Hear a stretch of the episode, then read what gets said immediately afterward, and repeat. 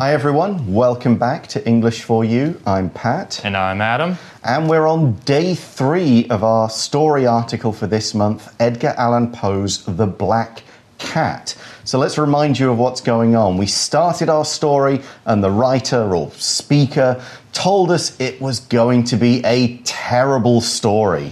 Yes, he's done something bad and will die tomorrow because of what has happened. He needs to tell everybody about it, kind of get it off his chest, relieve himself of the burden. And he starts the story, and at the start, he seems very nice. Yeah, he does. He loves animals and looking after animals. And this continues as the man grew up. He married when he was young, and his wife loved animals as well. That's right. They got this beautiful, lovely black cat called Pluto but then the man started having problems, and these problems involved him drinking too much alcohol. Yeah, at first he hurt other animals, but not his beloved cat Pluto. He also made his wife's life miserable. Mm, now, then, we see one day he got really angry after his cat bit him and he started to have thoughts about killing the cat. Oh no, eventually he did. And it made him feel good and he got a good night's sleep. Mm. Then, however, things started to change. We saw at the end of day two something changed, something unexpected happened. What is it? Let's read day three and find out. Reading The Black Cat. I was woken by flames and smoke and our house soon burned down. My wife and I lost everything, and we were forced to live in a damp old basement. One night I found another cat, black like Pluto. I brought it home and I loved it for a while. Then, just as with Pluto, I started to hate it. I took up an axe to kill it. But my wife grabbed my arm, and in my rage, I killed her instead. I hid her body in one of the basement walls. I slept well, especially because the cat seemed to have gone. One day, the police came looking for my wife. I invited them in, but they found nothing. Then, as they were leaving, I banged on one of the walls right where my wife lay. To my horror, we heard the cat from behind the bricks. The police officers dug at the wall and found my wife with the cat upon her head. There is no doubt that the horrible cat sentenced me to death. So the article begins right in the middle of this unexpected, surprising event. It says, I was woken by flames and smoke and our house soon burned down. Oh no. Big disaster, okay? So here we say he was woken by flames and smoke. Of course, smoke is the grey or black stuff that comes up when something's burning, it gets in your mouth and makes you choke. The flames, when we say flames, we mean the hot, light parts of a fire. Not the stuff that's burning, not the smoke that comes off it, but the red, orange, yellow, or sometimes even other colors of stuff that's in the air. It's what we think of when we say fire, we mean the red hot part. So you might say, for example, the flames of the candles went out when the young girl blew them. Oh, okay. Then we also see in this sentence burn down. Mm-hmm. And that is a phrasal verb. It means to burn down something, means to completely destroy it with fire. Mm. You don't want to burn your house, your house to burn down. No. Uh, unfortunately, the character's house burned down after he woke up from sleeping. So that maybe plays a big role into his anger management problems. Yeah, and the other issues that he's having. For an example, you could say, My sister's husband burned down their house accidentally oh. after throwing a firecracker under the house. Oh, dear. True story. Yeah, oh, wow. As a, a, if you've read the news over last summer, there was fire and hot. Uh, Europe was very hot and dry. A lot of things did burn down because there was no water. So, back to the story, and we see the man, his house is burned down. He adds in this next part of the article My wife and I lost everything. and we were forced to live in a damp, old basement. So they not just their house, they would have lost furniture, they would have lost their clothes, their money. They can't go and live anywhere else, so they had to live in this old basement underneath somebody else's mm. house, and it was damp. Let's look at what that word means. So, when we describe something as damp, we mean it's wet, but it's not like covered completely in water. A damp towel would be when you touch it and go, oh, that's a little bit wet. Maybe I'll hang it up. When you've washed your clothes in the machine after they've done spinning, the clothes will be damp. They'll not be full of water you need to squeeze out, but they'll be a little wet. You'll still need to hang them up or put them in the dryer, something like that. Now, we often use damp to mean in an unhealthy sense. If we talk about damp as a noun, not an adjective, we're describing the situation when parts of a room or a house get wet and this causes nasty things like mold to grow, the green stuff and the black stuff on the walls in bathrooms and stuff. That happens because bathrooms get damp. They're, they're a little wet, not super wet, but just wet enough to help things grow. So they had to live not in a house, but this damp basement. Oh, and there we see the word basement, which is a noun. It is the part of the house or building that is underground. Uh, a lot of times, a basement does not have any windows. So then you will know you're in the basement. An example sentence we can use is My brother has a lot of toys stored in the basement. Yeah, I, I never had a basement in the house that I grew up in. There just wasn't one there. Um, did you have one? Yeah, so we had a basement, and when they first built the house, it's pretty damp, like you said. Yeah. Uh, but then after a, a while, a lot of people will put carpet in there and design it and make it a whole nother room Cool. uh, to live or to use as a, uh, a play area. Yeah, that's a, that's a good kind of thing. In, in Taipei, you find a lot of basements are the, the parking garages, of course. That's correct, yeah. All right, so let's get back to the article. We see one night I found another cat black like Pluto. So the man is maybe maybe this incident with the fire. He's trying to recover a little. Mm. He's trying to kind of get back on the right track. He wants to. He misses Pluto maybe after what he did. So he finds another cat that's just the same color. And then the article continues by saying, I brought it home and I loved it for a while. Hmm. Hmm. Important ending there. For a while, he doesn't say I loved it and we lived happily ever after. Right. He just said for a while, for a short time. And the article continues. Then, just as with Pluto, I started to hate it. So here we're using this phrase just as, and we often follow just as with with, because it means in the same way as. And we use it to mean the same thing happened in this case too. So just as with Pluto, I started to hate Pluto, now I started to hate this new cat. Another way we could say this instead of just as is just like. Just like with Pluto, I started to hate this cat. Oh, Okay. So just like my mother, I love to clean. Yeah, that would be one. Okay. Our article continues by saying, I took up an axe to kill it. Oh my goodness. Uh-oh, It's a- here- it is a yeah. horrifying story. It's a scary one. Here we go. We see the word axe here. An axe is a noun. It's a tool with a handle and a sharp blade at the end. Usually, an axe is used for cutting down small trees. Mm-hmm. Um, I remember cutting down, using an axe back in my backyard, cutting down trees, getting away a, lo- a lot of the brush and, um, and bushes. Stuff that was there. Right. I, I used an axe a lot growing up because my parents had a wood fire in their house. Oh. So I wouldn't cut down the tree, but we'd get some old logs that, you know, old bits of wood, and we'd cut them up with axes into smaller bits. Now you'll notice it's spelled AX here. You'll often read it spelled AXE. Both spellings are completely fine. So the man grabs his axe, he goes, he takes it up, which means he picks it up in the air, he goes to kill it.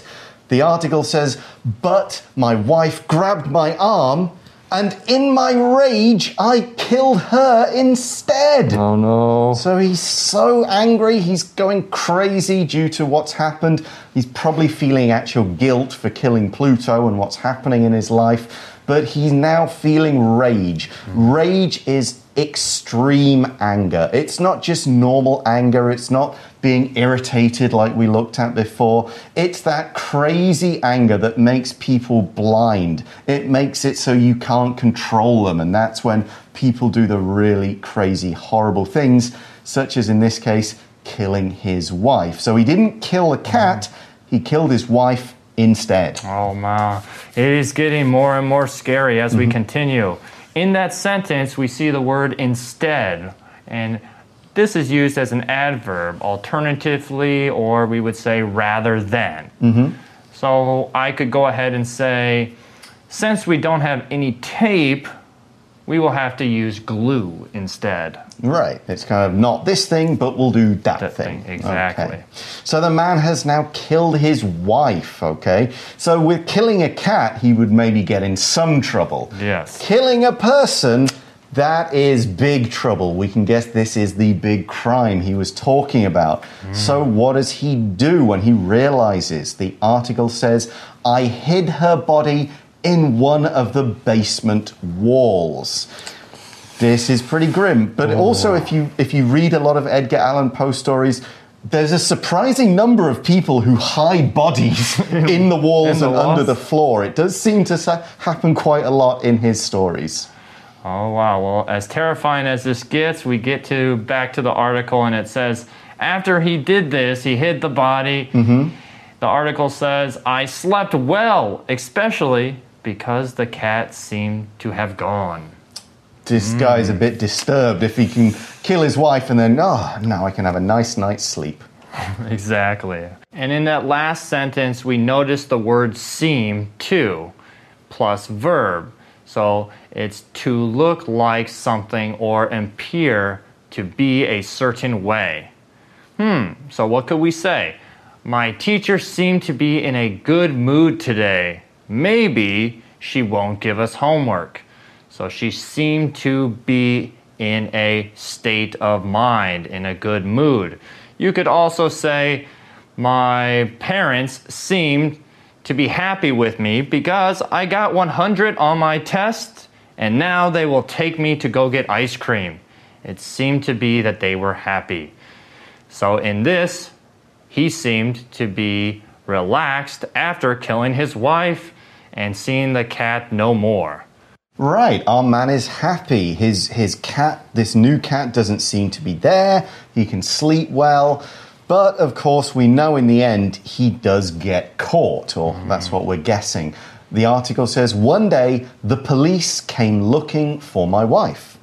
Oh, and then it goes on to continue by saying, I invited them in, but they found nothing. Right, she's locked up behind the wall. Right? Can't see her. So we have the word invite somebody in is a phrasal verb. It's to have someone or something come into your place hmm. or into a place. Usually it's your place. Hmm. I could go ahead and basically say, I usually invite my friends to my house to watch baseball games. Yeah, you'd invite them in when they arrive. Just say, "Come on in," you know, come on. Yeah, don't need to knock on the door. Oh, I see you. Let's Yeah, come on in. Take a seat, that kind of thing. So when the police came, instead of saying, "No, she's not here, go away," then he says, "Yes, please come into my damp basement." and Yes, look around. Yeah. so we see in the article then, as they were leaving, I banged on one of the walls right where my wife lay. That's an interesting idea. Why has he done this? Well, first let's look at the word bang. Bang is being used as a verb here, and it means to hit something hard so that it makes a noise that sounds a bit like bang. Okay, um, we often use words like bang or crash because they make a noise, and the word sort of looks like the noise they make. It's a it, there is a word for it, onomatopoeia. Don't worry mm. about learning that. Just think of a bang, like bang into something, that sort of stuff. You might say, I had to stop my car quickly so I didn't bang into the scooter in front of me. So for some reason, the man has banged right on the wall, almost like he's saying, Yeah, my wife's behind there. Yeah. Now, why is he doing this? Is he kind of showing off that he's tricked the police? Or is it he's kind of guilty and he wants to be caught? Yes, maybe he wants to get it out there, or mm-hmm. he, like you said, maybe he's confident in the fact that they won't find the body. So that brings us to what the article says next is to my horror, we heard the cat from behind the bricks. Oh my goodness. It's pretty scary. And we see the word horror here in that sentence. And horror is a noun, it's a feeling a person has. It's fear, terror, or fright. Mm-hmm. And then we can also use the adjective of the word horror, which would be horrible, which is scary. The crime scene at the house was horrible. Mm. It can also turn us into extremely bad Right, another meaning. another meaning of that word horrible. So you could say the smell of stinky tofu is extremely bad or extremely horrible to me. I kind of like it. Really? I do, anyway. Um, so, yeah, this cat, we've heard the cat from behind the bricks. So, maybe when he was putting his wife's body in the wall, this other cat was in there as well. It's behind the bricks of the basement. A brick, of course, is just a kind of a square or rectangular, irregularly shaped building material. It's made from clay. You kind of make it into a long thing and you bake it in the oven. It's what's used to build a lot of houses. Um, nowadays, we've moved away from brick. It's harder to make. We, we use concrete and other things instead. But yeah, they're usually red, clay, kind of small, that big, that sort of stuff. So, in a popular story, you might hear the third little pig built his house of bricks, and the big bad wolf couldn't blow it down. So, we're in the basement. The man's banged on the wall, and then meow. Oh. What happens next? As the article continues to say, the police officers dug at the wall and found my wife with the cat upon her head. Oh my goodness. What is the cat doing on the head? Well, we see in the article, that this is the man's opinion. There is no doubt that the horrible cat sentenced me to death. So the man is blaming the cat, saying, hmm. The cat did it. I would have gotten away with it if it wasn't for that cat. Let's now take a look at today's language in focus. So we have today in today's language in focus, there's no doubt that. And it means there's no question about it. Whatever it is, it is certain. Our sentence structures is there's no doubt that plus a noun and then clause. So we can use an example sentence there's no doubt that the killer will spend the rest of his life in prison. In the article, there is no doubt that the horrible cat sentenced me to death. So there, there's no question that the cat purposely got me in trouble and made me kill my wife. Okay, so the man describes the cat as this horrible cat, and of course, you mentioned horrible. Mm-hmm. It's really bad, it's nasty, it's a bit scary. And a question for you then mm. Do you think that they're the same cat? Do, is this like Pluto's ghost kind of come back to, you know, have revenge? You know, he, the man kills Pluto, the first cat, mm-hmm. and this cat is kind of like coming back to make sure he gets punished? That is a good question. Does the author usually use ghosts or stuff like that in his writings? Yeah, some of it is with Edgar Allan Poe, but some of it it's often about the the people and what they believe and how they're kind of going crazy. So there may not have even been another cat. It might all be in this guy's head. There's a lot of different ways you can read this story. Go ahead and check it out. Come up with your idea of what really happened. Um, but that's all the time we have. We're going to go now to our final For You chat question. For you chat.